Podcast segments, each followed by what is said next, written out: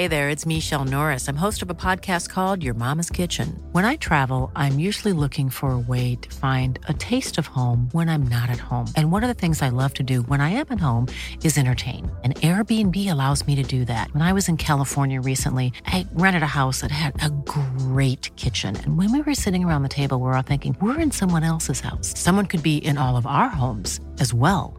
If you have a home, but you're not always at home, you have an Airbnb. Your home might be worth more than you think. Find out how much at airbnb.com/slash host. Je vous apprends rien, le changement climatique a évidemment des conséquences immenses sur la planète, mais qu'en est-il de l'impact direct sur votre corps? Car oui, même si jamais vous n'en ressentez pas forcément les effets, eh bien le changement climatique dérègle dès maintenant notre corps et nos organes. Et dans les pires des cas, comme par exemple l'été dernier, les fortes chaleurs ont causé la mort de plus de 60 000 personnes en Europe. Et d'après les chercheurs de l'INSERM, ces fortes chaleurs pourraient causer la mort de 120 000 personnes par an en Europe d'ici 2050. Alors, quels sont précisément les impacts sur notre santé? C'est le sujet à la une des actualités du jour aujourd'hui. Et au passage, je voulais juste vous remercier parce que malgré le fait qu'on soit en plein été et que justement on meurt de chaud, en tout cas c'est mon cas actuellement quand je tourne ces actus, eh bien vous êtes toujours très nombreux à suivre ce format. L'occasion pour moi de vous rappeler que ce format est aussi disponible en version podcast audio, donc sur Spotify, etc. Mais c'est plus simple pour vous cet été si vous avez la chance de partir en vacances, ou autrement en version newsletter par email. Le lien est directement description. Alors, l'impact du changement climatique sur notre santé, c'est un phénomène qui est analysé depuis plusieurs années maintenant, et selon une étude du Lancet Countdown publiée en 2022, les décès liés à la chaleur ont bondi de 68% entre 2017 et 2021 par rapport à la période 2000-2004. Il y a donc un bond des décès liés à ces pics de chaleur, et d'après l'Organisation mondiale de la santé, je cite, le changement climatique est la plus grande menace pour la santé à laquelle l'humanité est confrontée. Le truc, c'est que dans un monde tristement parti pour voir sa température grimper, d'ailleurs la première semaine de ce mois de juillet 2023 a été la plus chaude jamais enregistrée dans le monde, eh bien les risques sur la santé humaine ne vont qu'augmenter. Alors, qu'est-ce qui peut se passer concrètement dans notre corps et ce dès maintenant et dès cet été? C'est ce qu'on va essayer de comprendre ici. Déjà, le premier impact assez important, peut-être que vous le connaissez, c'est un impact direct sur notre cœur. En fait, quand il fait très chaud, notre cœur doit travailler davantage pour permettre de maintenir la température du corps à un niveau où les organes peuvent fonctionner normalement. Résultat, il se fatigue beaucoup plus rapidement qu'il ne le devrait le reste du temps. Et c'est la raison pour laquelle les canicules sont encore plus dangereuses pour les personnes qui souffrent de maladies cardiaques. C'est le cas par exemple de nombreuses personnes âgées qui peuvent se retrouver euh, en danger. Mais ce qui est assez important là aussi de comprendre et ce qui est peut-être moins connu, c'est que même si vous ne souffrez pas à la base de maladies cardiaques et que vous ne vous en rendez euh, peut-être pas compte, eh bien votre cœur peut se fragiliser avec euh, la chaleur en cas, encore une fois, de chaleur très importante lors de périodes, par exemple, de canicule. Deuxième élément important qu'on peut noter, alors on l'entend tout le temps, c'est recommandé et même essentiel de boire régulièrement de l'eau en cas de forte chaleur afin d'éviter la déshydratation. C'est vraiment donc un conseil assez basique, mais qui est assez nécessaire quand on sait à quel point la déshydratation peut avoir un impact, notamment ce que l'on appelle une insuffisance rénale. Pour faire très simple, les reins servent notamment à nettoyer en permanence le sang pour le débarrasser de déchets et de toxines qu'il peut accumuler.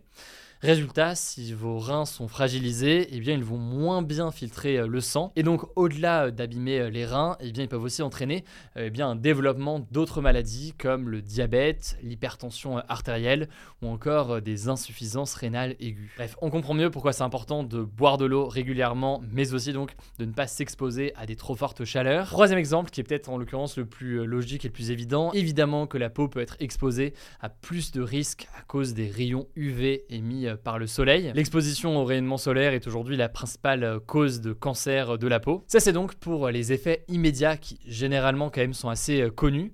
Mais le truc c'est que le climat modifie aussi d'autres éléments sur notre santé sur du plus long terme. Des températures plus élevées par exemple peuvent pousser des insectes porteurs de maladies à se déplacer vers de nouvelles zones.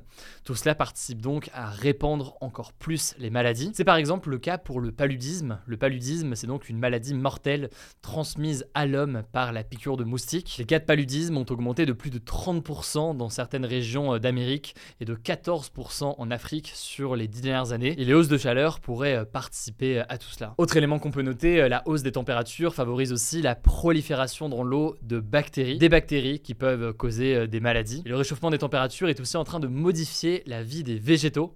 Résultat, par exemple, les pollens sont de plus en plus nombreux et de plus en plus allergisants. C'était d'ailleurs un sujet qu'on avait mis à la une des actus du jour euh, il y a quelques semaines. Euh, vous l'avez peut-être vu, ou alors vous tapez euh, pollen Hugo Decrypt sur YouTube. Je pense que vous allez pouvoir le retrouver. Mais donc là-dessus, ce que ça veut dire, c'est que le nombre de personnes sensibles aux allergies a presque doublé en France en 30 ans et ça pourrait euh, se poursuivre donc dans les prochaines années. Enfin, et là aussi on retourne sur quelque chose d'assez euh, évident, ça a des conséquences sur la qualité de l'air euh, qu'on respire.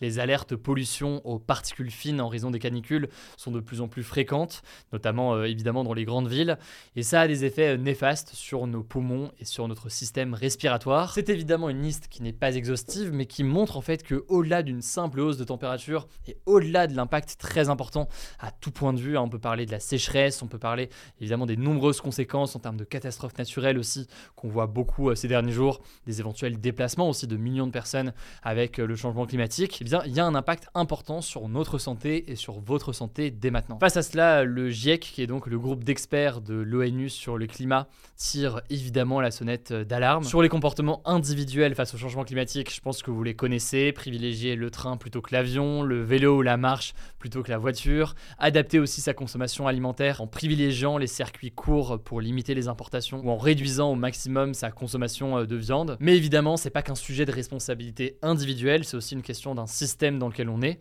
avec des changements profonds qui doivent être opérés par les différents gouvernements ou alors par les différentes industries.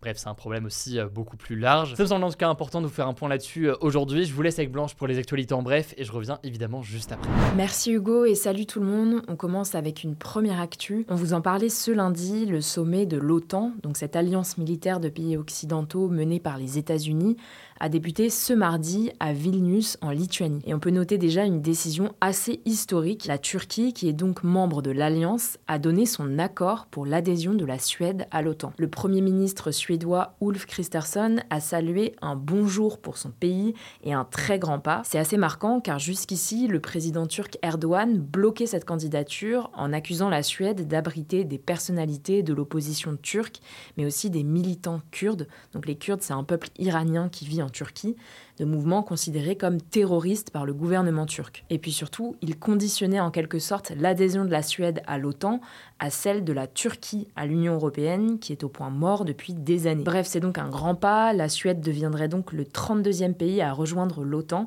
après la Finlande, qui a rejoint l'Alliance le 4 avril dernier. Deuxième actu, des sauveteurs espagnols ont secouru en mer ce lundi 86 migrants au large des îles Canaries, proches des côtes du Maroc. En fait, les secours recherchaient initialement un bateau parti du Sénégal qui transportait selon eux environ 200 migrants, mais ils sont finalement tombés sur cette autre embarcation qu'ils ont pu secourir. L'Espagne est l'une des principales portes d'entrée de l'immigration clandestine en Europe. Ces dernières années, les migrants passent de plus en plus par l'océan Atlantique et la route migratoire passant par les îles Canaries, puisque les contrôles en mer Méditerranée sont de plus en plus fréquents. Le truc, c'est que cette route migratoire est l'une des plus meurtrières au monde.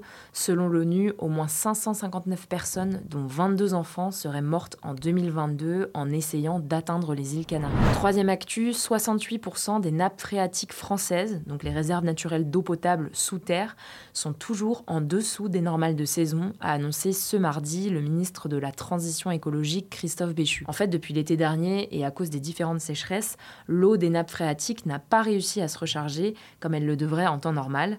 Ce lundi, plus de 65 départements étaient déjà concernés par des restrictions en place sur l'usage de l'eau. L'été dernier, 700 communes françaises avaient été privées d'eau potable à cause de la sécheresse. Et donc, afin de lutter contre la sécheresse, le ministre de la Transition écologique, donc Christophe Béchu, a lancé ce mardi Vigio, qui est un site dédié à la prévention et qui affiche en temps réel les restrictions d'eau en cours dans toute la France. Je vous mets le lien en description. Quatrième actu, les cas de dengue, une maladie transmise par le moustique tigre, n'ont pas arrêté d'augmenter en France en 2022 avec 378 nouveaux cas, une situation exceptionnelle selon Santé publique France. Alors pour le moment, on arrive encore à contrôler les cas de dingue, mais si la situation continue d'évoluer dans ce sens, il faudra fortement renforcer le système de surveillance. Parce que dans de rares cas, la dingue peut être grave et entraîner la mort, surtout qu'il n'existe pas encore de traitement pour lutter contre cette maladie. La dingue se limitait auparavant uniquement à l'Asie du Sud-Est et aux pays tropicaux, mais elle est arrivée en France en 2004 et ne cesse de se développer depuis. Aujourd'hui, 71 départements français, donc plus de la moitié des départements,